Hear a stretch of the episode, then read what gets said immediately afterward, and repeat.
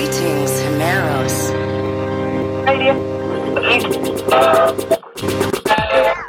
Session, session noises. Session noises. Bienvenidos a todos a Session Noises después de ese capítulo programa especial dedicado a Rosalía, a Motomami. Eh, pues estamos en unas fechas muy especiales. Estamos en fechas eh, eurovisivas, como siempre en mayo. Y obviamente pues toca hablar de Eurovisión. Eh, ya hubo un programa en la primera temporada en el que yo solo repasaba algunos temas que habían estado muy bien a lo largo de la historia de- del festival. Pero esta vez pues tenemos que hablar de mm, todo lo que ha pasado este año. Ya no solo el Benidorm Fest, sino todo el chanelazo que está viendo ahora mismo. Y para ello contamos, como siempre, con Josito, Josito Rudboy. Buenas, ¿qué tal? Hola, ¿qué tal? Bueno, se viene programa apasionante hablando de Eurovisión. Sí, sí. Uno de los temas que más polémica genera mm, en general alrededor de, del mundo de la música, ¿no? Y de la televisión. Bueno, yo creo que sí, genera polémicas porque luego en el fondo realmente interesa. Siempre ha interesado. Bueno, es algo que tengo clarísimo, que el Festival de Eurovisión siempre ha interesado. Que es esto que todo el mundo dice que no ve y que es una mierda y que luego tiene las audiencias que tiene. Pero sí, yo creo que es eh, probablemente el evento después del fútbol que, que más gente reúne y que más comentarios genera mm, en general, ¿no? En, en España y, y bueno, a nivel europeo. Bueno, pero eso siempre pasa.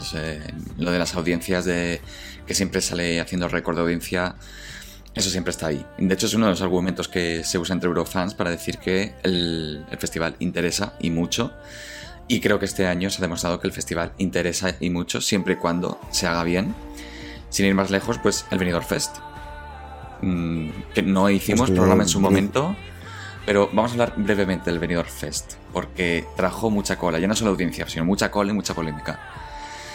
Mm, no sé cómo lo El Benidorm? Fest ha marcado un hito, ¿no? Sí, Yo creo que el Benidorm Fest ha marcado un hito televisivo y, mm, y respecto al Festival de Eurovisión, por las audiencias básicamente que ha dado y por la de comentarios que ha generado y lo transversal que ha sido, es a la hora de hablar de ello, ¿no? Se ha hablado de ello hasta en política, eh, mm, en todos los lados, mm, ha sido una locura mm, con toda la polémica aquella que hubo, pero sobre todo lo que creo que ha hecho es recuperar la ilusión por el festival y para mí también ha, ha recuperado algo muy interesante que es el interés por los formatos musicales en televisión. exacto, yo creo que... que, no había, o había muy pocos en Claro. este caso. yo sí. creo que, que mm, el Benidorm Fest puso en manifiesto que la gente quiere eh, programas musicales en televisión y bien hechos, sobre todo bien hechos, que creo que es algo importante, no hacer las cosas cutres. Y yo creo que este año vamos con los deberes muy bien hechos y, y que todo ha estado bien. Respecto al Benidorm Fest, es que, mm, a ver, hablar de las polémicas al final me parece ya un poco absurdo en el punto en el que estamos. Creo que, mm, que bueno, es que eh, el, el Festival de Eurovisión tiene una cosa que a mí me genera una dicotomía tremenda que es cómo lo, cómo lo observo, cómo lo vivo, cómo lo escucho. Eh, No, no sé qué hacer con él nunca porque me interesa como producto audiovisual, pero me cuesta mucho analizarlo como producto musical. Mm. Mucho. Mm, Y me cuesta mucho disfrutarlo como producto musical. Muy pocos años me quedo con temas de Eurovisión después de que pasa el festival y los sigo escuchando. Puede que me quede con uno, con dos, con tres, pero no, no es algo que me suele ocurrir. Pero es cierto que vivo muy intensamente, eh, pues eso, las pres, el mismo día, las semifinales. No sé, me parece como algo muy interesante y que disfruto un montón. Pero a nivel musical, creo que tiene una cosa muy importante, Eurovisión, que es que ha creado un género en sí mismo, Sí, musical. completamente. Sí, sí, Hay canciones que suenan y dices tú, esta canción suena a Eurovisión. sí. Y, pero fíjate que en ese aspecto eh, es como un tipo de música que muchas veces está denostado. Hasta hace muy poco que sí que creo que ha cambiado un poco ese estilo, pero era un estilo de música que estaba bastante denostado. Eh, bueno, o sea, mm, lo pudimos comprobar tú y yo el otro día que fuimos al concierto de Mahmoud. Fue uno de los artistas que más o menos cambió un poco el rumbo del festival porque era música pues más urbana, más pop, que no tenía que ser una diva de ventilador típica. Y creo que sí que mucha gente tiene el recuerdo también de eh, Eurovisión de los 2000, que era mucho de, pues, mm, me quito el vestido y tengo un ventilador y, ¿sabes? Ese tipo de, de estilo musical o, incluso audiovisual. Cosa que, por ejemplo, el Benidorm Fest no había, porque teníamos de todo. O sea, creo que como preselección fue muy buena, hubo una muy buena selección. Porque si te gustaba el flamenco tenías flamenco, si te gustaba lo indie tenías indie, si te gustaba lo latino tenías latino. Entonces, me parece que fue muy buena muestra de, de estilos y variedad musical de, de España. Sí, yo, a ver, lo de España. A ver, siempre hemos dicho que, que, que, bueno, que está habiendo cambios en Eurovisión. Es verdad que está habiendo cambios y que hay temas que suenan más allá de este pop sueco, que yo creo que es característico de Eurovisión y que rige a todos los países. Pero tampoco me parece especialmente original lo que ha ocurrido en el, Beni- en el Benidorm Fest respecto a Eurovisión. Eh, creo que. Es, es guay, ¿eh? No, no lo estoy criticando, sino que, por ejemplo, estamos diciendo que este año está empezando a haber cambios respecto al folclore. Yo creo que esto no es algo nuevo. Es decir, los países del este han llevado folclore toda su vida. Muchas veces. Los rusos, mm, whatever. El folclore siempre ha estado muy presente en Eurovisión. Lo que pasa que antes tenía un punto de, eh, de cómico, es decir, se analizaba desde fuera como qué ridículo unas señoras haciendo lo que están haciendo o, o lo que sea. Y estamos en un momento en el que en toda Europa el folclore de, de todos los países se está poniendo de moda porque se está remezclando con sonidos actuales. Sí. O lo está haciendo gente joven y lo está haciendo con calidad. Entonces, por ejemplo, el tema del folclore me parece que no es algo nuevo, pero que cada vez se está haciendo mejor en ese sentido. Y luego, creo que todos los temas del Benidorm Fest tienen un punto de Eurovisión y a sonido eurovisivo. O sea, Sí. Barry Brava suena a la Casa Azul y Eurovisión. eh, las Tansugueiras pues suenan a otro sonido como el que ya hizo Goa el año pasado. Estos que estamos hablando ahora de, de la música tradicional y el folclore. Eh, Rigoberta tiene es un himno. Mm. Rigoberta tiene un himno, pero al final es un, un- un pop electrónico sueco, pero más común, es Mm. decir, menos ultra producido quizás.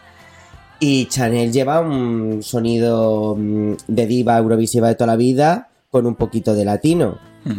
Yo lo que he hecho en falta en Eurovisión a veces es intentar conocer qué suena en cada país. No digo que, tengan que hacer, la gente tenga que hacer folclore, ¿eh? ni mucho menos pero me cuesta ver qué es lo que está sonando en ese país en, este, en, en ese mismo momento. En España, lo suyo es. A ver, suena un poco horrible lo que voy a decir, pero el reggaetón es lo que prima en este país y nunca llevamos urbano. Nunca hemos llevado un tema urbano y es lo que más suena aquí.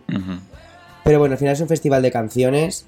Mm, me cuesta entender que sea un festival de canciones. Para mí es un festival de actuaciones, más que otra cosa.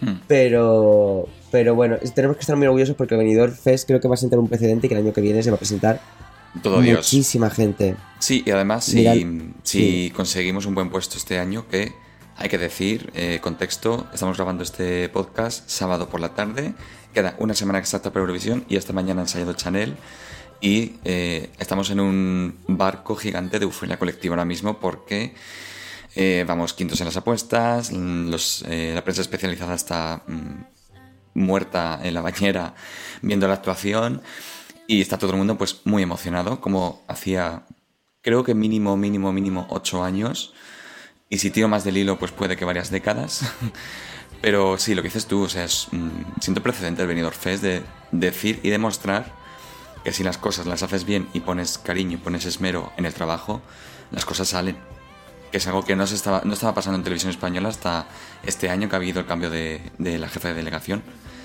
Para mí el cambio de la delegación es, es lo, lo principal que ha ocurrido y cómo ha pasado en otros países, como ocurrió en Francia hace unos años Francia, y, sí.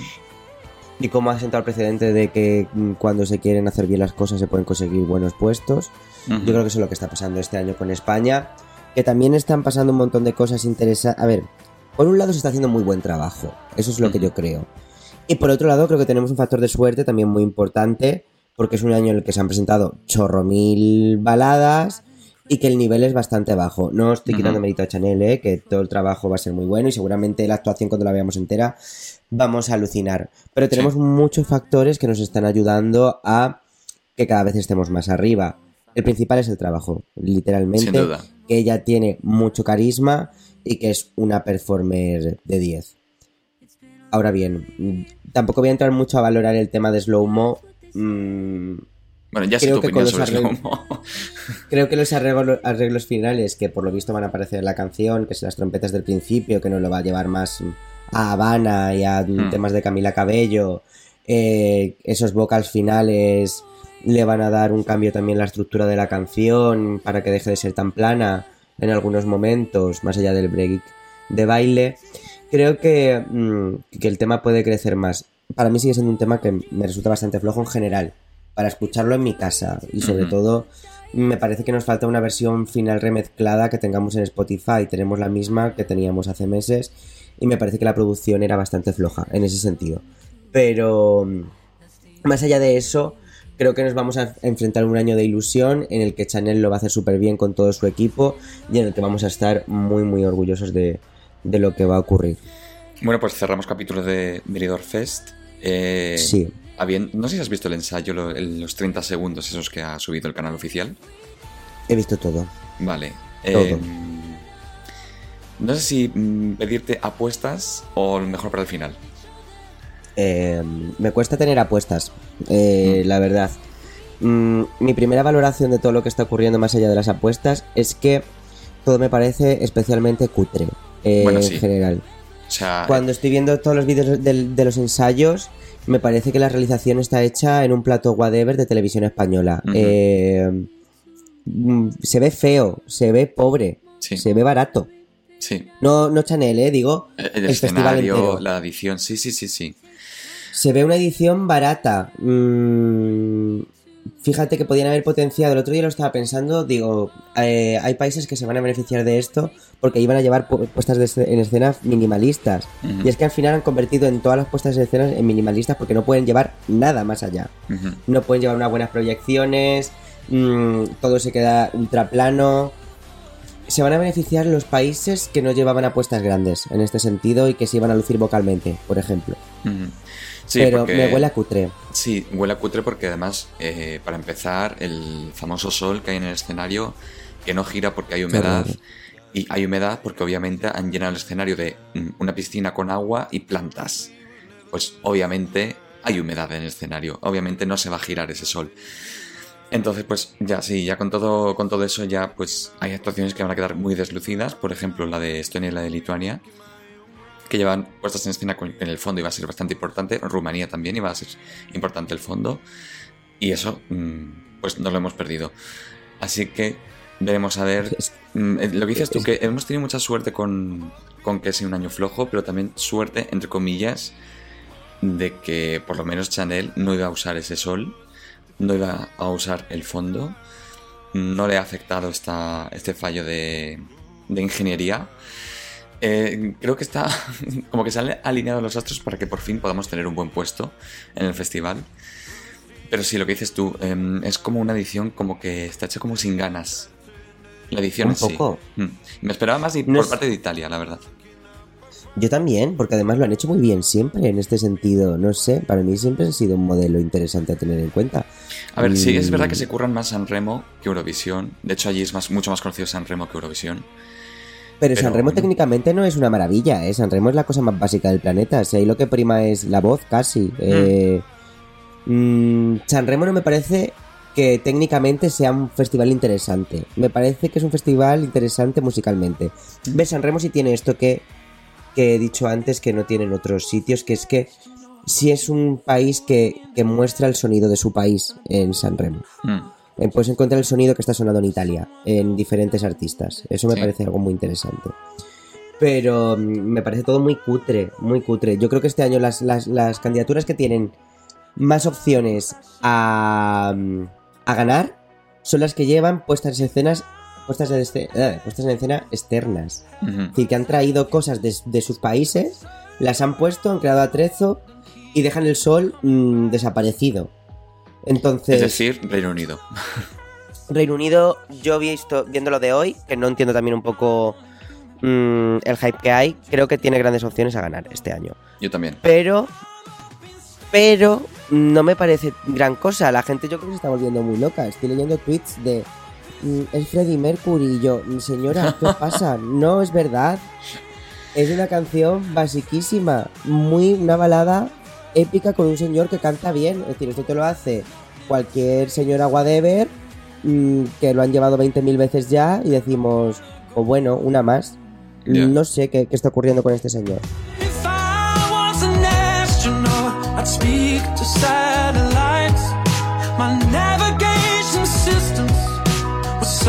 for other life.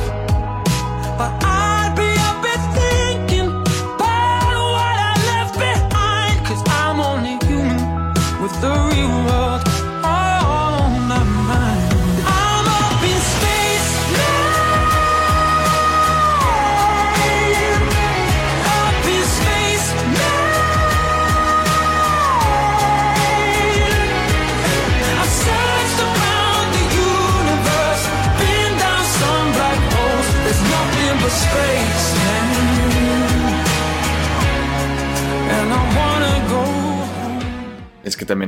Twitter que. Uf. O sea, hay gente que. Lo digo desde un podcast de música. Hay gente que no debería opinar. ¿Sabes lo que te digo? Que muchas veces por dar su opinión mm, demuestra que no tiene ni idea de lo que se está hablando.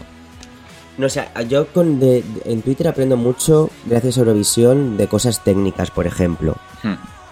Porque yo no tengo ni idea. Y hay un montón de gente que, mm, que comentan cosas técnicas que yo no tengo ni idea y, flipo y aprendo un montón. Pero, Coño, pero luego hay comparar- otras cosas que te encuentras. Comparar al de Reino Unido con Freddie Mercury, hijo. Bueno, un cuadro, ¿eh? Pero bueno, así pasa un poco con todo.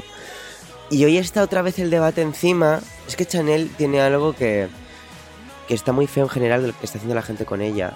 Es que siempre la comparativa con las mujeres, que es lo que hablamos siempre en la industria de la música. Hoy ha vuelto a salir el tema de Lenny Fureira. Mm. Todo el rato la gente comentando de es mejor que Lenny Fureira. Pues bueno, mm, es diferente y llegan en años diferentes y una lo hizo antes y arriesgó en hacer eso y otra lo hace ahora y lo puede mejorar o lo puede cambiar. Pero es que ni siquiera Pero las canciones la- se parecen. Mira, son dos temas totalmente diferentes. Totalmente. A mí Fuego tampoco es que me entusiasme, pero me parece un tema mucho mejor producido en general y a nivel conceptual me parece un tema que tenía más consistencia. Pero mm, me parece que, que son cosas que no se pueden comparar, que, mm, que, que no, que no es el momento y que al final siempre está la comparativa por con dos mujeres que lo hacen súper bien en el escenario, que, que se esfuerzan por hacer una performance que gusta a todo el mundo que van más allá de solo cantar bien o de bailar e intentan dar un show televisivo eh, que llega a mucha gente y al final siempre es la comparativa de lo mismo. Y a mí me parece ya un poco como, como agotador. Entonces bueno al principio era el ataque a Chanel con el Eni en plan de Lenny es mejor y ahora con estos ensayos es, es mejor Chanel que Lenny y es como pues bueno mm, chicas luego vais, vais a gastar 40 euros en la tanga viendo a Lenny eh, igualmente no sé qué estáis diciendo Es que a mí me pasa, me pasa que mm, muchas veces las opiniones de cierto sector de los Eurofans, que no, aquí no meto a todos, por supuesto, porque hay gente que opina con criterio, gente que tiene mucha apertura de escuchas en cuanto a géneros, pero hay otro sector que es como, mm, solo permito que vayan divas suecas y divas latinas y mm, en la tuya es mejor que la mía y no sé, me parece como muy... que se han quedado como un estilo de... mm, de opinión y de retórica muy en los 2000, ¿eh? hace 15, 20 años. Y es como, ah, vamos a superarlo. O sea, Lo- yo- a ganó ver. Salvador Sobral, ha ganado Conchita Busca una balada, eh, ganó eh, Lorena hace ya mm, 10 años justo. Eh, Bueno, hemos tenido ganadores muy diversos. Claro, Yo- Mahmood estuvo a punto de ganar. Los islandeses del año pasado eran un Claro. grupo súper friki que hacía indie y que Hot Chip les ha remezclado. O sea, acepta todo tipo de música, porque para eso es el concurso. A ver, yo también creo que hay otro tipo de Eurofan que cada vez tiene más potencia en Twitter, que a mí me gusta mucho, como mi amigo Enrique y un montón de gente que conozco que se juntan para Eurovisión y que además una cosa que me mola de Eurovisión es que genera comunidades y que genera grupos de amigos y, y eso me parece algo súper bonito. Cuando se convierte en un espacio sano Eurovisión, en el que la gente lo vive, pues, pues eso, de una forma muy intensa, pero que a su vez eh, lo hace de forma sana, me parece Mm. una cosa muy, muy guay, porque que un programa de televisión te una durante todo el año con un montón de gente y te haga viajar, me parece estupendo. Y que lo comenten y, y dices tú, joder, qué guay lo que genera este festival. Pero luego, toda la parte tóxica de Eurovisión, que siempre la comentamos, es que está presente y es bastante hiriente. También te digo que creo que es de los años a nivel festival, ¿eh? Eh, quitando lo del Benidorm Fest, que fue horrible y mm, sabemos la toxicidad que había ahí. Sí. Pero tampoco estoy viendo especialmente mucho hate en general. No me parece un año feo, en- no sé. no, Me parece más es que no. plural. Sí. Mm, Yo con eso estoy contento, la verdad. Y creo que se ha subido mucha gente al carro de Eurovisión y eso me parece bonito. En plan, cada vez hay más fans que comentan esto. Yo estuve en la pre-party y esto me pareció una fantasía. A ver, he decidido que no es para mí también, por otro lado, pero a mí el concepto pre-party me parece algo muy guay. Que vengan delegaciones de todos los países, que actúen en directo, mm, que se convierta pues eso, en en una fiesta de celebración y tal, me parece lo más. O sea, si a quien le gusta. Eurovisión tiene que ir a eso, porque me parece una cosa súper emocionante. Ahora bien, yo no me quedaría nunca más a una fiesta de después de Eurovisión, que es toda la noche poniéndote temas de Suecia de 2004 o de 1997. Cada Ya, 30 solo apto para segundos. muy fans. Exacto, para muy fans. Pero me parece algo muy bonito lo que, lo que genera Eurovisión. Pero bueno, podemos volver si quieres a, a hablar de las candidaturas esenciales de este año. Pues sí, vamos a hablar porque mm, sí es verdad que lo que hemos dicho antes, que es un poco un año flojo entre comillas, Sí. pero sí que hay algunas cosas que me parecen bastante res- eh, rescatables y destacables. Eh, a ver, estoy viendo aquí la primera semifinal, que es el martes. No sé cuándo se va a subir este programa a las plataformas, pero bueno, vamos a hablar de la primera semifinal. Eh, soy muy, muy, muy fan. Y además me, me- me da mucha pena porque está penúltima en las apuestas de Lituania. No, ¿no te gusta? No sé, me da como Sin vibes más. de tía elegante, de ponerte una copita de vino en la bañera, ¿sabes? De treat yourself. Creo que ella es de las que se beneficia de este concepto que te he dicho antes de no llevar nada. Me parece que rescata el Eurovisión primigenio, el de los mm, 60, 70 o whatever, Mm. en el que lo importante era una señora o un señor cantando su canción y no hay más. Eso me parece bonito. Ahora bien, como tema, pues me parece, pues sin más, la verdad. No tengo mucho que decirte respecto, respecto a eso. Ella La me cae bien. es que- sí, bueno, a ver, espero. Eh, sí es verdad que Lituania estaba, eh, la delegación estaba muy enfadada con la RAI porque al parecer llegaron allí, fueron a ensayar, no solo no funcionaba el, el sol, este giratorio, sino que no habían hecho absolutamente nada de lo que la delegación había pedido a la RAI. Entonces llegaron al escenario Uf. con nada hecho. Y no fue por culpa del- de, Lituania, sino de Italia. Y es uno de varios países que están enfadadísimos con la organización porque hay muy poco hecho y han tenido que trabajar un montón. No sé qué va a pasar con este país. A mí me gustaría que se clasificara, pero bueno. Veremos a ver el martes. A ver, la primera Em, semifinal es que es potente, ¿no? Es decir, yo, yo veo aquí. ¿Tú es crees? decir, Yo veo más potente la cosa- segunda. jo, pues yo es que en la, en la primera veo cosas que me gustan un montón. Mira, no tenía claro ni quién iba en la primera semifinal. A ver, ¿cuál Mira. te gusta? Voy a decir una cosa que creo que va a ser un popular opinion. No, bueno, creo que sí gusta, pero que lo- los ensayos la están tirando por los suelos, que es Albania. Yo la Ro- a esta señora Ronela, eh, cuando la vi en la pre-party, me pareció de lo mejor de la noche. ¿Sí? de lejos. El tema es súper bailable, súper petardo. El ritmo no es un ritmo común de diva petarda de Eurovisión. Cierto. Ella genera un buen rollo que alucinas. Y no sé, me parece que es una canción que tiene que estar sí o sí en la final por el buen rollo que da. Es decir, es una, es una tía que, que a mí me alucina, me parece majísima. Mira, País- Países Bajos me parece también otra de las opciones más guays de la primera semifinal.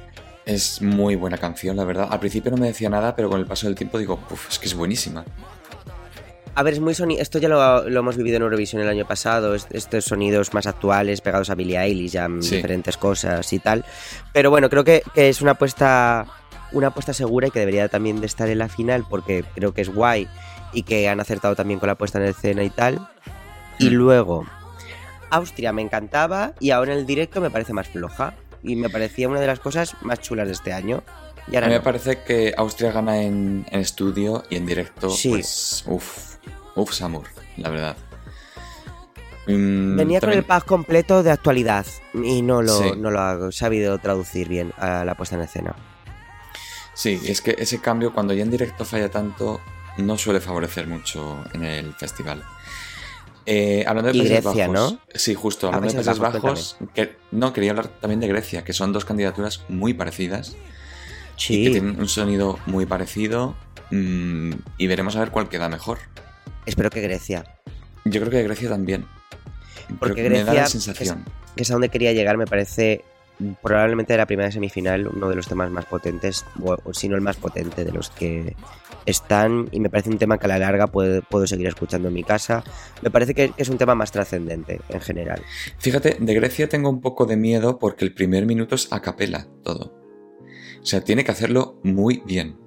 Eh, bueno, también quiero destacar de la primera semifinal Portugal. Eh, qué, qué bonito, que Me ¿eh? parece que podría dar la sorpresa en el jurado, en la final, porque estoy segurísimo que se va a clasificar. Y veremos Siempre a ver si no da la sorpresa. Sí, veremos a ver si no da la sorpresa con el jurado en la final. Que es la típica canción, o sea, de todas las cintas que hay, me parece la mejor. Porque tiene un rollito muy. Muy chill, pero en el sentido como muy cantante folk. Rollo. ¿Qué te puedo decir? A ver, es que no- este tipo de candidaturas nos pierde, nos pierde a los indes. Eh, un poco los que queremos ir más del festival, hay cosas interesantes y todo esto, que a mí yo soy el primero que soy de esto, ¿eh? Sí, sí, yo. La cosa es que Portugal es lo que te decía antes que también pasa con Italia. Creo que su pre representa mucho el sonido de su país. Sí, Y porque que- es mítica la preselección de Portugal, el Festival de la Cansada. Entonces, y cada vez es mejor. En ese sentido, mm, a veces es aburrido, pero creo que representa bien X sonidos y que te hace conocer un poco de Portugal cuando escuchas eh, sus temas. A mí este tema cuando lo eligieron me pareció un poco un truño, la verdad. es una canción básica, mm, mm, que vale, que tiene este folclore, baladita y tal, que está bien. Pero creo que con el tiempo ha ganado y que la puesta en escena le da un point importante a, Sí.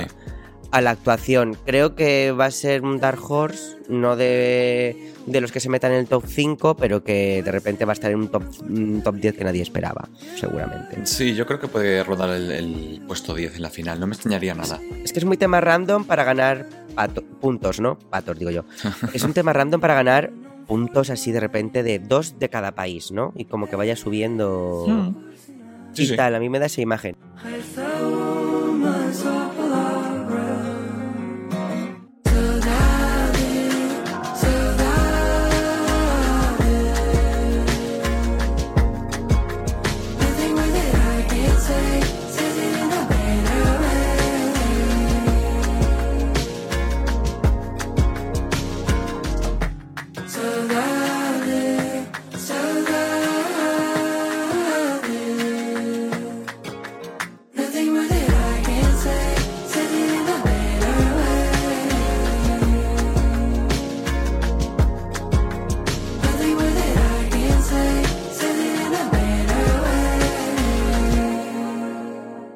Está Noruega, ¿eh? También que hay que hablar, que es como de las favoritas. Sí, quería hablar de tres países antes de pasar a la segunda semi, Noruega, que mm, tengo mis dudas, porque al principio la odiaba, no es que no me gustara, es que la odiaba, pero he reconocido que es muy pegadiza, ahora me gusta mucho, y creo que el voto del espectador local de Eurovisión, que lo ve por verlo y le gusta porque hay frikis, creo que podría llegar a votar por esta canción, porque además es que es muy pegadiza.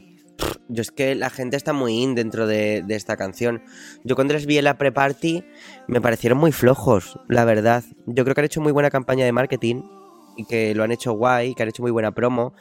Pero la canción es que es una cosa que hemos visto chorrocientas mil veces. Es un poco... Eh, ¿Cómo era esta de tinkin, tin. Siempre hay una cosa petarda todos los años, friki, que se hace viral, no en Eurovisión, eh, digo, en general en la música.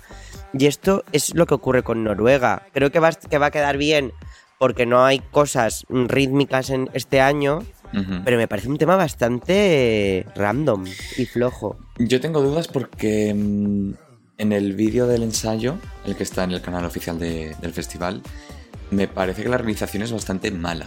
Tiene algunos planos, solo en 30 segundos que se ven, tiene algunos planos un poco... uff. Entonces, es que no sé qué pensar.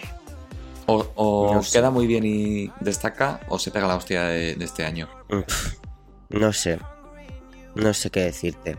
Bueno, veremos a ver el sábado, en una semanita desde que estemos grabando este, este podcast. Antes de, de pasar, quiero también destacar Armenia, que me gusta mucho. Me parece un tema bastante sencillo y efectista. La puesta en escena es muy llamativa también. No le hace falta Sí. el sol, o sea que puede ganar puntos con eso. Y, y tenemos que hablar, por supuesto, del factor Ucrania. Porque va primera en apuestas, eh, con un 45% de posibilidades de ganar. Estoy segurísimo de que va a ganar el televoto. Pero. Pero ¿quién vota? Eh, esta mañana me decía un amigo que va a ganar el televoto. Eh, Ucrania. Yo creo que Pero ¿y también. quién va, a vot- quién va a votar eso? Me refiero, ¿cuánta gente literalmente paga por Eurovisión en cada país? ¿Y quién es esa persona que va a votar a Ucrania? Porque no creo que el maricón medio vaya a votar a Ucrania. Claro, pero aquí tenemos, aquí tenemos que tener en cuenta que en el resto de Europa la gente que ve Eurovisión no es como en España. Primero, porque los costes de los mensajes son hiper baratos. O sea, te puedo decir que mi hermana que vive en Alemania, no, no sé si quiero recordar que el voto son 10 o 20 céntimos. Entonces, mi hermana se hincha a votar. No es 1,49 como aquí. Y, luego, aparte, hay mucha gente normal, que no tiene por qué ser maricones o gente del colectivo LGTB, que le gusta el festival dentro de Europa. Entonces sí que puedo entender que a lo mejor una señora de Austria diga, oye, pues mira, voy a votar a Ucrania porque la canción me la suda, me la suda un pie, pero quiero mostrar que apoyo a este país. Entonces creo que ese factor puede ser muy importante a la hora del festival y de los votos. A ver, yo creo que yo quiero romper una lanza a favor de Ucrania a nivel musical y de performance. Hmm. Creo que llevan los deberes bien hechos Sí, sí, y, sí. Que, y que la puesta en escena está muy bien. El tema También. me parece un sin más, pero creo que, a ver, creo que es, que es un tema que, que, bueno, está bien en general, pero no me parece un tema ganador. No. Pero es que va a ganar por motivos políticos y volvemos otra vez al politiqueo de Eurovisión de siempre. Me, me molestaría que ganara Ucrania Eurovisión. Y, y el año que viene, si gana Ucrania, ¿dónde se celebra? Eh, Bueno, ¿Cuál es el fin de respuesta. esto? De dar un... No sé. No sé, me parece algo... No sé. Ojalá hubiera pasado esto sí. con Goa el año pasado. ¿Sabes lo que te digo? Porque ente- entendería que el tema debería de ganar. Pero en este, este año me parece que es de los temas destacables, pero como de mitad para arriba, no para un top 10. O, o no para un top 5. Ya, sin duda. O sea, opino parecido. Yo creo que incluso si hubiera sido con el anterior representante que tuvieron que eliminar de, de, de la preselección de Ucrania porque actuó en Crimea, bla, bla, bla, bla, que fue la ganadora de la preselección, eh, esa canción sin duda habría ganado el festival porque era preciosa, hablaba mucho de las Mm. raíces del país, del origen del país y obviamente habría ganado incluso el jurado y el televoto con, vamos, habría arrasado. Esta canción no me parece mala, pero sí, o sea, no me molestaría que ganara, pero yo creo que si no hubiera pasado lo que, lo que está pasando ahora mismo en ese país, no pasaría de un 10-15. Total. No sé, yo- a mí me cuesta mucho hablar sobre esto, la verdad, en general. Bueno, eh, hay, que decir, hay que decir que si gana Ucrania, que es, eh, pasa lo mismo que si gana Australia. Eh, eso está en las normas de- del festival. Si gana un país que no puede celebrarlo, Eh, suele. Hay dos opciones: o que lo organice el segundo, o que lo organice un país al azar con el presupuesto del país ganador. Por ejemplo, si gana Mm. Australia, eh, se hace en una ciudad de Europa, porque el festival no puede salir de Europa, pero eh, lo financia la televisión australiana. En el caso de que gane Ucrania, me imagino que seguramente lo eh, organice y lo financie el segundo país. Porque obviamente Ucrania no está para hacer un festival, ni en territorio ucraniano, ni financieramente, financieramente hablando. Así que en ese aspecto, yo creo que va a ser muy importante ver cómo queda Ucrania y ver quién es el segundo país, porque si gana Ucrania, igual organiza el segundo país. A lo mejor somos nosotros. Que igual es España, porque viéndolo visto, no me extrañaría nada que Chanel pudiera llegar a quedar segunda. Sí, Chanel yo creo que va a estar en el, top 5 como que lo tenemos asegurado. Yo es lo único que... Bueno, yo llevo unas semanas diciendo que no tanto, que estábamos en un 7, más o menos. Sí, yo igual. Y según está pasando las cosas, veo un top 5 cada vez más claro. Pero es que es el factor este de que todo lo que está ocurriendo con las grandes favoritas también está siendo un caos, porque ahora vamos a la segunda semifinal y están Mm, pasando cosas tremendas con Suecia y demás. Es decir, no sé qué está ocurriendo, que está todo fallando. Bueno, yo creo que además. Eh, bueno, luego, luego digo lo de Chanel. eh, tengo una teoría. Pero bueno, vamos con la segunda semifinal. Eh, porque la segunda semifinal la abren de Rasmus. O sea, In the End. Fue un temazo. Qué Pues vuelve de Rasmus em, representando a Finlandia. Eh, que me encanta que la gente que no está muy al día del festival, pasó con tu amiga el otro día, pero yo también lo he dicho en mi trabajo, por ejemplo. La gente flipa en de, "Ah, de Rasmus, no sé qué, pues voy a verlo. Es como, pues qué curioso, ¿no? Que pueda servir como reclamo después de tantos años. Hostia, y un, era un grupo tremendo en su época, Sí, que sí. aquí llegó In The Shadows y poco más, pero eh, el tema que llevan este año es muy guay, ¿eh? a mí el Jezabel me parece que, Está muy bien. que es, que es bueno, la puesta en escena es guay, además nos las llevan adelantando un montón de tiempo, con los lobitos amarillos y negros, él está súper viejo, pero tiene un cuerpo de señor fibrado de 30, es una ¿Qué cosa que me tiene... Que, Pues no, 800 más o menos. Eh, Ay, lo voy a buscar. No sé. Cuando le veo la cara pienso que el señor tiene que estar rondando eh, la muerte, más o menos. Pero luego le veo el cuerpo y digo, este señor tiene 30. A ver, tiene una No cara sé. un poco antigua. Siempre ha tenido cara antigua. Sí, me han tenido cara de señor, pero ahora más. Pero vamos, que el, el tema es muy guay, la puesta en escena es guay. Eh, Finlandia debería de quedar bien. Creo que debería de quedar bien. Bueno, Finlandia viene de quedar muy bien eh, el año pasado. Mm. O sea que. Sí, sí, sí, sí, sí. Muy fuerte, sí.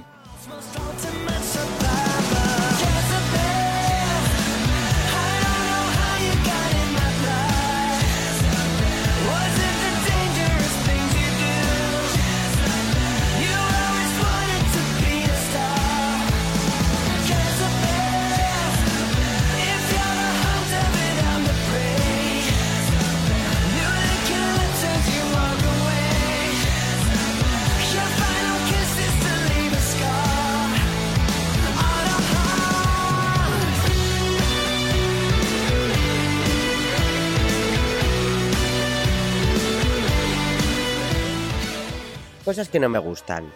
Sí, El- vamos a empezar. Israel me parece un horror. es un error. Parece un horror. Es el pinguasing más feo que se ha hecho jamás. Eh, Y mira que Israel ha hecho pinkwashing. que no para de hacerlo, que es su cosa favorita. Me parece mal. eh, no sé si sabes la polémica del Swarovski que ha habido estos días también.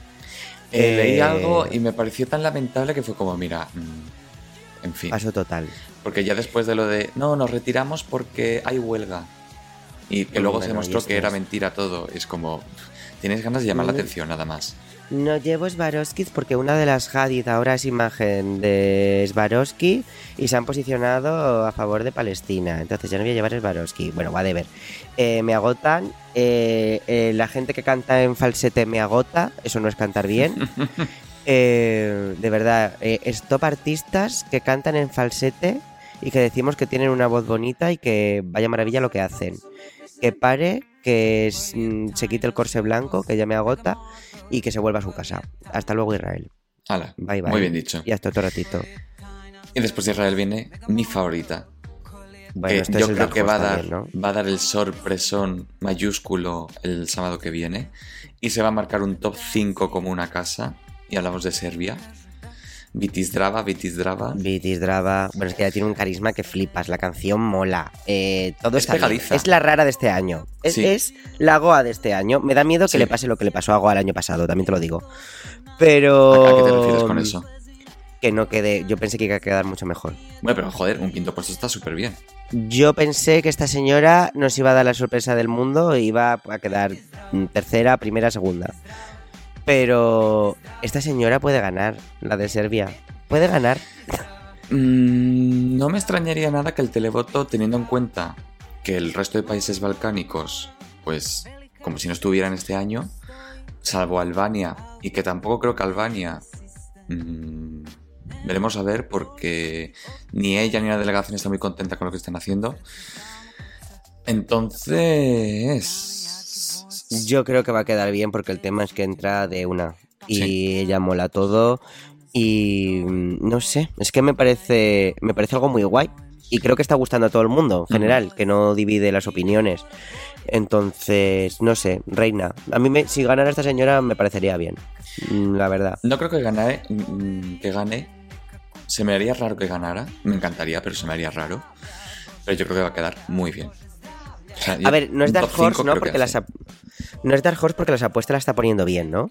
Si no me. Tampoco tan. me Creo que tiene como un 1% de posibilidades de ganar. No sé si está un décimo en las apuestas.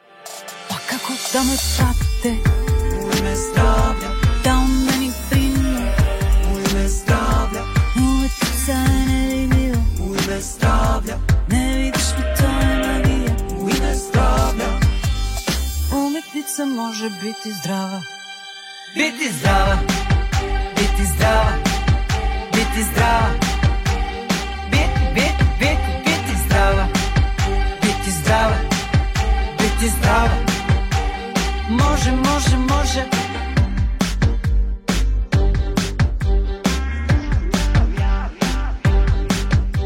Il corpo è sano, il corpo è sano.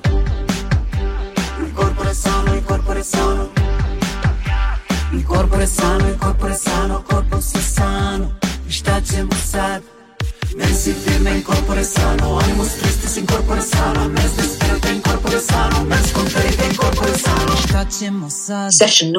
Para mí, eh, otro tema junto con este que creo que tiene opciones a tener puestos más altos de los que se esperan es San Marino.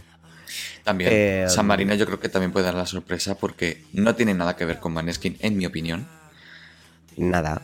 Simplemente mm, es un tío... Mm, que hace rock. que hace rock en italiano y que habla de sus divas favoritas en la canción, punto. Y Maneskin Pues es, es un- eh, otro tipo de rock, no es el mismo. A ver, los dos juegan con el imaginario queer. Ah. Eso sí. Pero Aunque este es más petarda. Sí, sabemos si este realmente es queer. Yo creo que no. Este es solo rockero, ¿no? ¿Tú crees? Pues no lo sé, a ver, Hombre, con la, la letra que me lleva, Britney. ya. Mm, no sé. A buscar. A mí No me mola, ¿eh? A mí me mola este señor. A mí me encanta Mm. la, la actitud que tiene ante la vida de mm, me la suda todo, pero quiero que esto salga así, así, así. Pues Seguro que va a hacer algo totalmente diferente en cada actuación que haga, porque se mueve por el escenario como con una pasividad y a la vez tan guay que me Mm. encanta. Es como que se tira media hora dando vueltas al brazo como si fuera un ventilador hmm, y me hace mucha gracia, pero tengo muchas ganas de verlo del toro y todo esto. Este, este señor creo que puede quedar muy bien, sorprendentemente. Y se lo merecería también. sí, yo creo que puede destacar, sobre todo en el jurado. Yo creo que puede llamar mucho la atención en ese, en ese sentido, la verdad. Pero claro, A ver, esta semifinal tiene una cosa muy guay, que quiero hablar de ella. venga.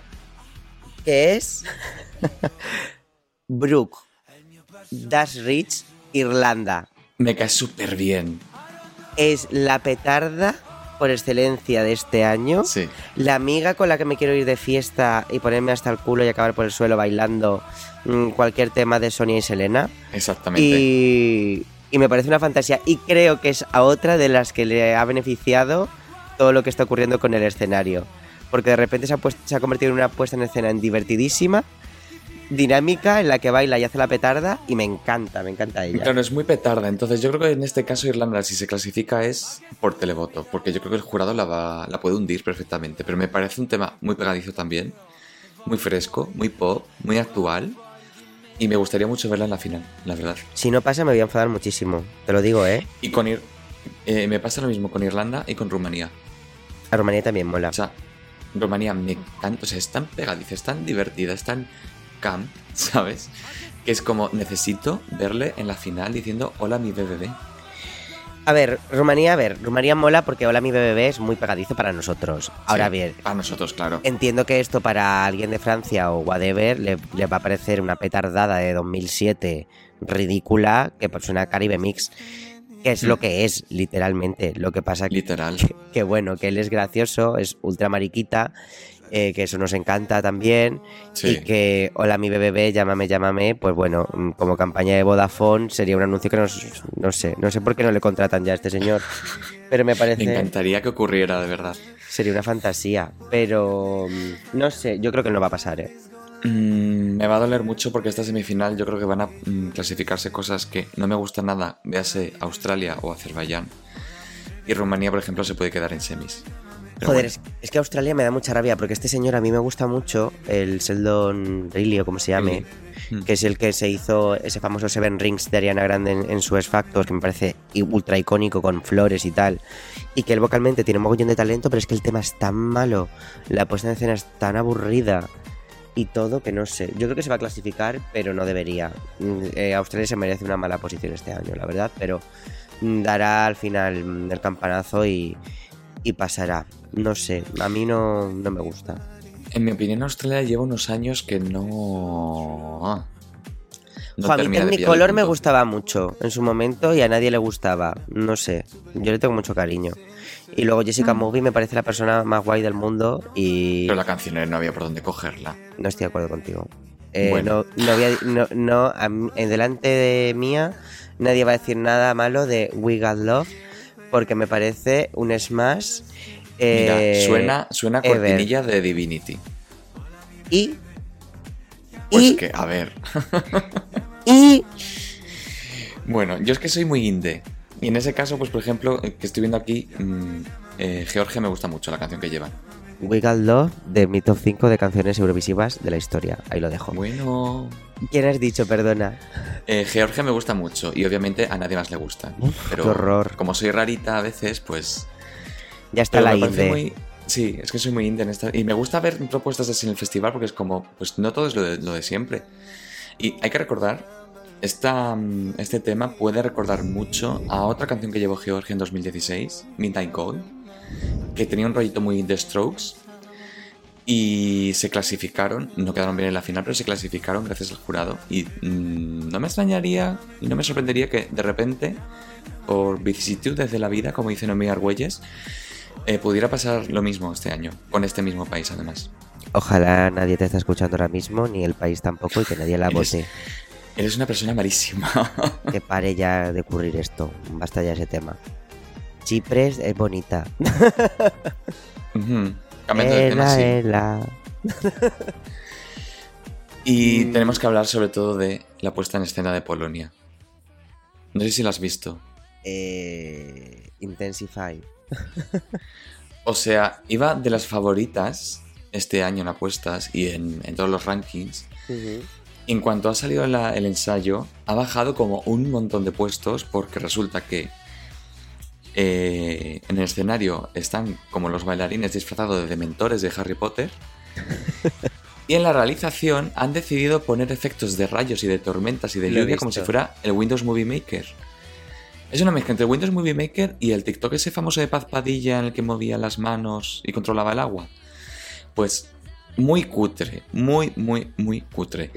Entonces, pues obviamente, Polonia igual pasa, es que es- pero cae. pues igual, igual no se clasifica tampoco, porque mm, uff, uff, Samur. No hemos aprendido nada de real- de realizaciones de años anteriores, parece. ¿eh? Es decir, estamos en un punto en que cualquier persona puede hacer una realización buena y se hacen todavía despropósitos como el de Polonia. Que yo no lo acabo de entender. Pero yo qué sé, eh, Polonia pues es un, es un tema que es decente. Sin más, otra balada whatever. Medio tiempo. Sí. Vale, o bueno, hasta luego. Es decir, no sé, no la voy a volver a escuchar en mi vida después del festival. Pero si la puesta en escena es un cuadro. Un cuadro. La verdad es que la segunda semifinal, después de varias. eh, varias canciones que son lentitas y uff, eh, luego llega Suecia, al final. Ojalá Entonces, no pase Suecia Malta. Quiero decir que ojalá no pase Malta, porque no la vamos ni a comentar, pero ojalá no pase. Malta es un cuadro de comedor y no hay, no hay ni que comentarla. Así que a Suecia, nos vamos a Suecia. Pues mira, mm, todo mi cariño para Cornelia, mm, la mejor persona del mundo, mm, la quiero muchísimo, es muy maja, parece. no va a ganar Eurovisión. Yo tampoco creo que va a ganar. De hecho, yo creo que mucha gente está muy confiada de, ah, va a ganar Suecia. No creo que gane Suecia. Me da pena, ¿eh? Es probablemente el tema que más he escuchado este año, después de Brividi. Pero Es el más radiable también, ¿eh? bueno, es una bonita Tyler mm, actualizada. A mí eso me Mm. gusta. Ella me cae bien, la puesta en escena que llevaba en el Melody me gustaba. Mm, Adaptado al festival no sé si me gusta tanto. Mm. Eh, ella potencialmente, es decir, la voz es lo más, el tema es bonito, mm, tiene para mí es un, un winner alert, ¿no? Sí. Pero creo que al final va a pasar más desapercibida de lo que pensamos. Vale, sí va a tener top 5 seguramente, pero no sé, creo que se está de- desinflando por todo el hype que se ha creado durante meses con ella. Y que luego también su actuación no llega a estar del 100% pulida. Porque Ese de es el problema más grande de todos. En el ensayo de ayer tuvo problemas en todos los pases que hizo y no ha terminado de cerrar la actuación al 100%. Y un- para un país como Suecia eh, puede significar peligro. Obviamente se va a clasificar, es Suecia y es una buena canción. Pero son cositas que obviamente pues van bajando luego puestos en, en la tabla final.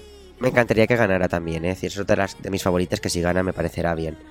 Mm, Yo le vería digna ganadora, pero no, algo me dice que no. No va a ganar. ocurrir, yo también lo creo. Pero me gustaría, ella me cae bien, mm, Suecia siempre lleva los deberes hechos.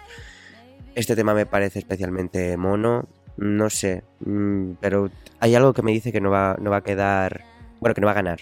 Eh. No sé, me daría pena que quedara mal, también te digo, eh, que de repente se desinfle. No creo que vaya a pasar eso. Pero es un muy buen tema, muy, muy buen tema. So baby,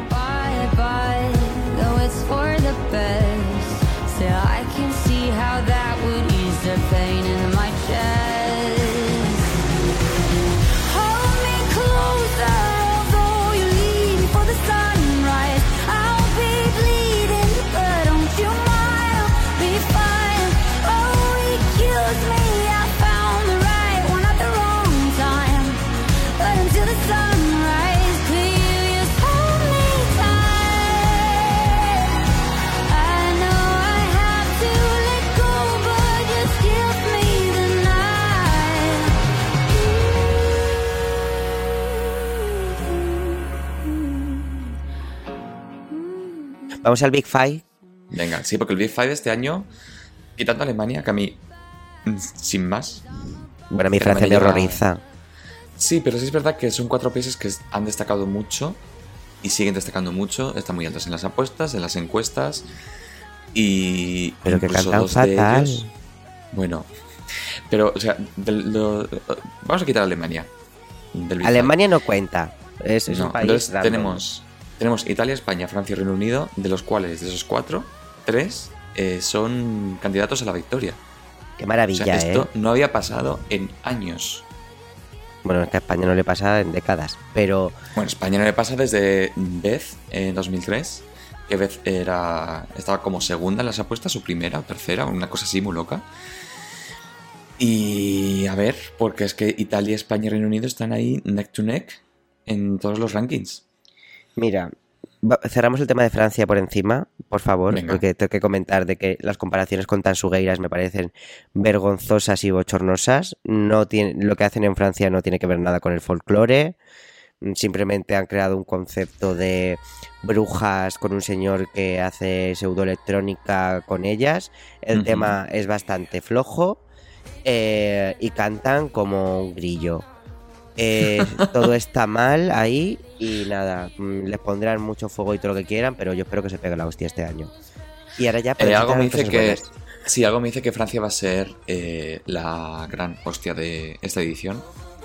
Con la que hemos dicho antes, ¿y cuál hemos dicho antes? De la primera. Va a haber grandes hostias que no vemos venir por ningún lado. Todo el mundo dice que la hostia se la va a pegar Italia. No va a pasar. Yo creo que Francia va a ser la hostia de esta edición, sin duda alguna. Pero bueno, eh, ya pasó, a Francia ya le pasó en, en 2018 con Merci, con Monsieur Monsieur, que yo de hecho pensaba que iban a ganar ellos y quedaron 14.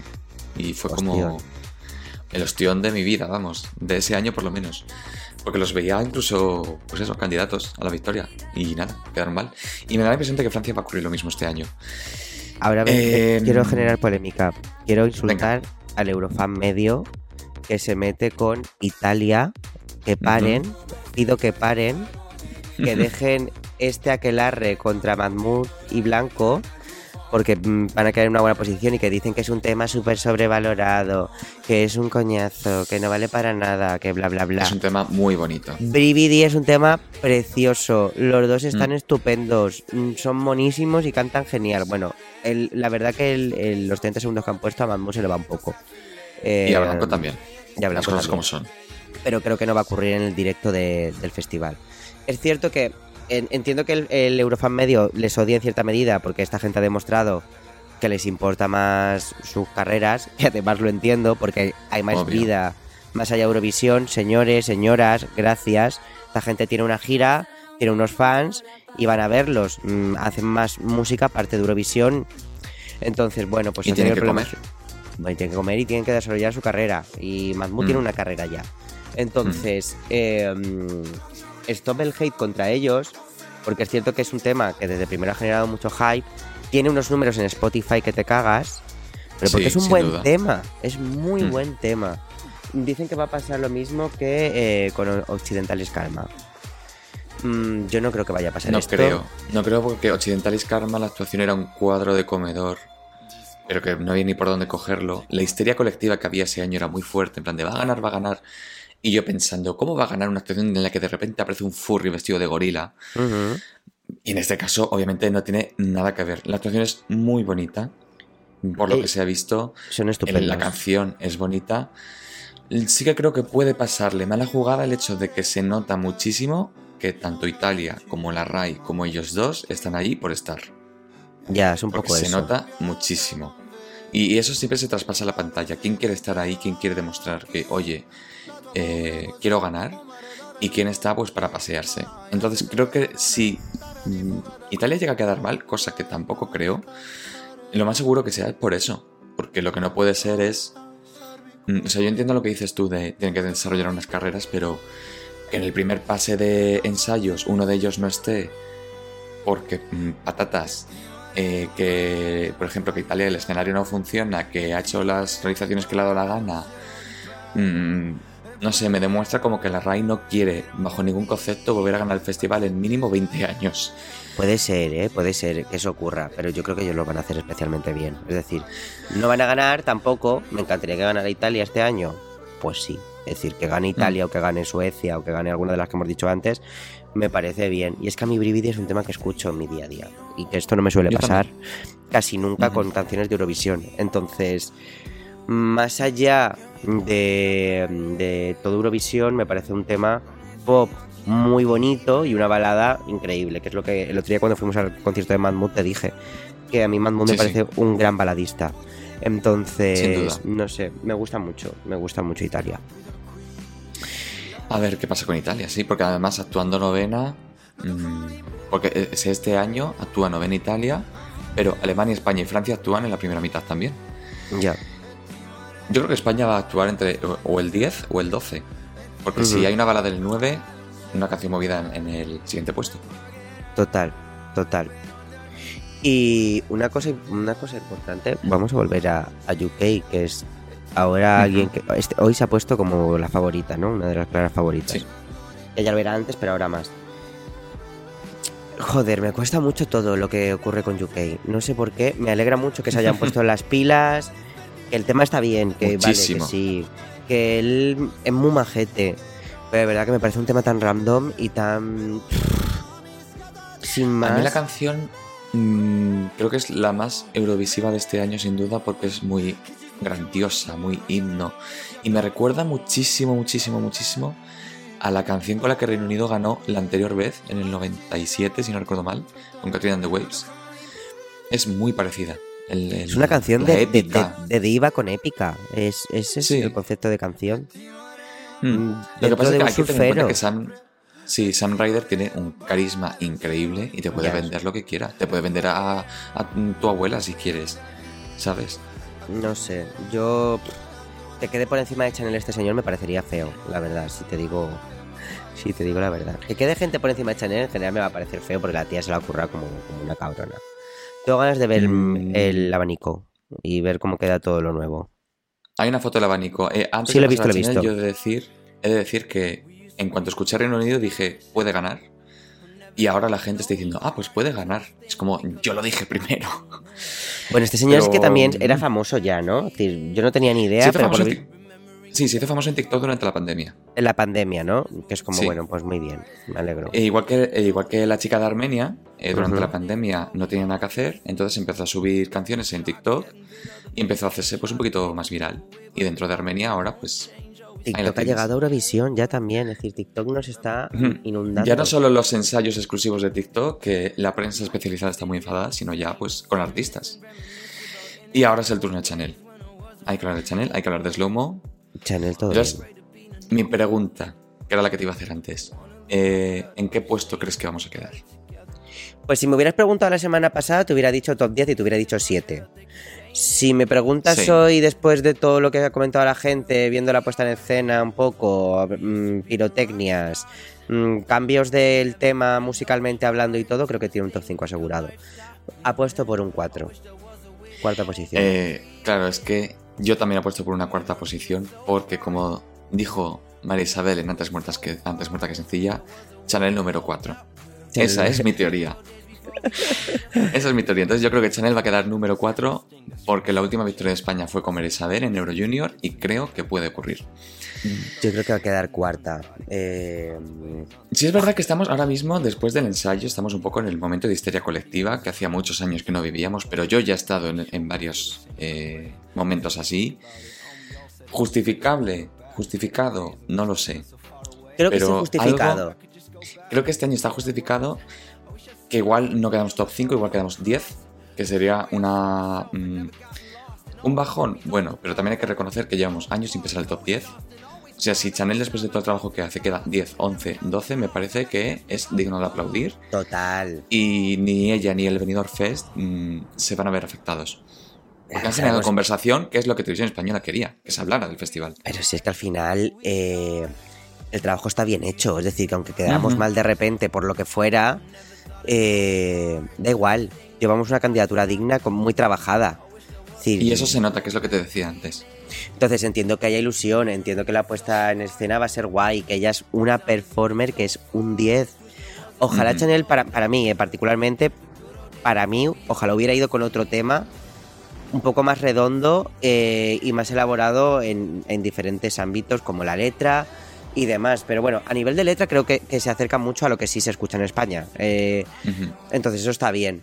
Pero no sé, me hubiera gustado que la Produ hubiera crecido más. Eh, creo que podrían haber sacado mucho provecho. Y creo que va a crecer ahora en la final por los cambios que han hecho. Entonces me va, a- me va a alegrar.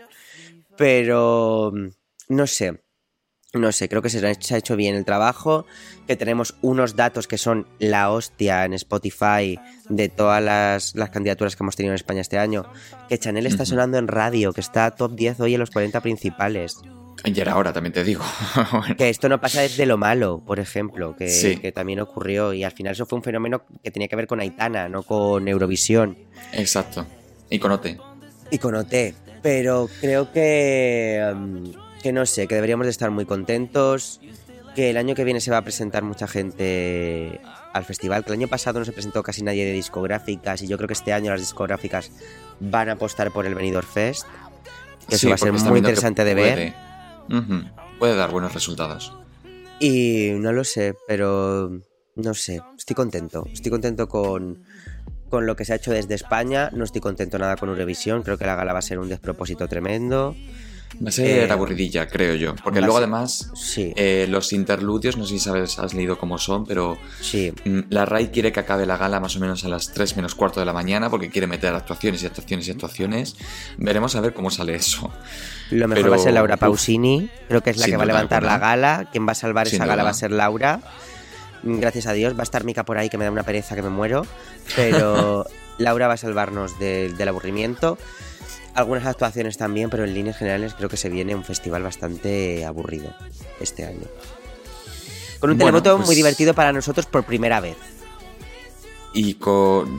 ¿Tú crees que vamos a tener más televoto que el jurado? Uy, perdón, con un jurado, con un tele me refería a toda la parte final de Ah, votaciones. Sí, sí. Unas votaciones divertidas para nosotros al que van a decir de repente, tenemos 8, tenemos 12, tenemos 10, que no nos ha pasado nunca. Y vamos a estar todo el rato en el panel y eso va a ser aplausos todo el rato, gritos. eh, Yo fíjate que creo que el jurado... mm, o sea, vamos a tener mejores votos en el televoto que en el jurado. yo y ya sabemos que igual. el jurado, el jurado es el- la parte de los 12 points y el televoto lo ponen ahí a cholón. Entonces igual... mm, sí, No, igual no. estamos como en media tabla con el jurado y luego de repente mm, 200 puntos, ¿sabes? Como, wow. no nos va a penalizar el jurado mucho, yo no lo creo. No lo creo. Bueno, Y yo Mm, creo que que, ver. que el televoto va a ser muy loco. Ojalá Sí. quedemos con, con el jurado, yo que sé, 9 y de repente el televoto nos suba al 1 de golpe todo un rato. Que eso puede ser divertidísimo porque tengamos muchísimos votos. Eso puede ser una cosa muy guay. Pero... es que yo no veo nada descabellado que sea lo típico que ponen a tres países en plan de uno de estos tres es el ganador. No vería nada descabellado que uno de ellos fuera España este año. Sería divertidísimo, a mí me, me encantaría. Una Mm. cosa que quiero decir, importante, eh, que vi en la pre-party y que veo mucho en Twitter, que me está gustando un montón este año y quiero hablar otra vez de los Eurofans, es que hay muchas mujeres en redes comentando Eurovisión que no había Sí. pasado cada hasta vez ahora. más. Y me alegro muchísimo porque están. Lo que decías tú antes, están como bajando un poco el este, no hay tanto hate. Y es que yo le agradezco un montón que haya cada vez más mujeres. Yo lo agradezco un montón y ojalá siga así. En la pre-party también había muchas chicas. Es cierto que sigue siendo un festival de maricones, hombres, que ya empezamos a tener todos una edad, además. Sí, Eh, y alopecia. Y alopecia, me incluyo. Pero, Y yo también. Pero es cierto que cada vez veo más mujeres y bienvenidas sean y, y me alegra mucho porque creo que dan un punto de, de objetividad, de calma y de relativizar las cosas y, y de disfrutar las cosas eh, muy bueno al festival. Pues sí. Pues nada, no hay mucho más que comentar de este año. No, no, no, no. Mm, toda la suerte del mundo, Chanel. Suerte. Eh, no sé si vamos a acertar con el puesto. Yo creo que sí. Si la gente que está escuchando este podcast quiere comentarlo, pues puede hacerlo en redes sociales, en Twitter, en Instagram. Le hacemos eh, encuesta. Sí, sí, podemos hacer encuesta. ¿En qué puesto crees que va a quedar? Y nada, a ver, la semana que viene. Hoy, es sábado, son las 5 de la tarde cuando estamos grabando este podcast. En una semana sabremos qué pasa y saldremos de dudas y vamos a disfrutar del festival igualmente, aunque sea más flojo o sea más potente. A mí me pilla de viaje en Marruecos, estoy tristísimo, no me pilla en España, oh. me, me, da mucha pena, espero que pueda cogerlo a través de algún canal internacional, porque si no me va a dar un infarto. He hecho todo mal, me saqué el viaje a Marruecos y no vi la fecha de Eurovisión. Estoy tristísimo, no sé cómo lo vi. Primero del LGTB, eso es primero del LGTB, que no te coincida con Encima el festival. Que ir a Marruecos bueno, a y quitarme las uñas. Bueno, el pintabuñas, no las uñas. Eh, pinta uñas. Eh, me pilla fuera de Madrid, pero lo voy a ver igualmente, lo voy a, lo voy a disfrutar mucho. Así que nada, Josito, pues bueno, mm, buen viaje a Marruecos. Mm, gracias. Eh, ya comentaremos. Y a los oyentes de Sesión 96, pues nos vemos y nos escuchamos en el próximo programa. Disfrutad del Festival de Eurovisión tanto como vamos a hacer nosotros. Y nada, un saludo. Chao. Besitos, chao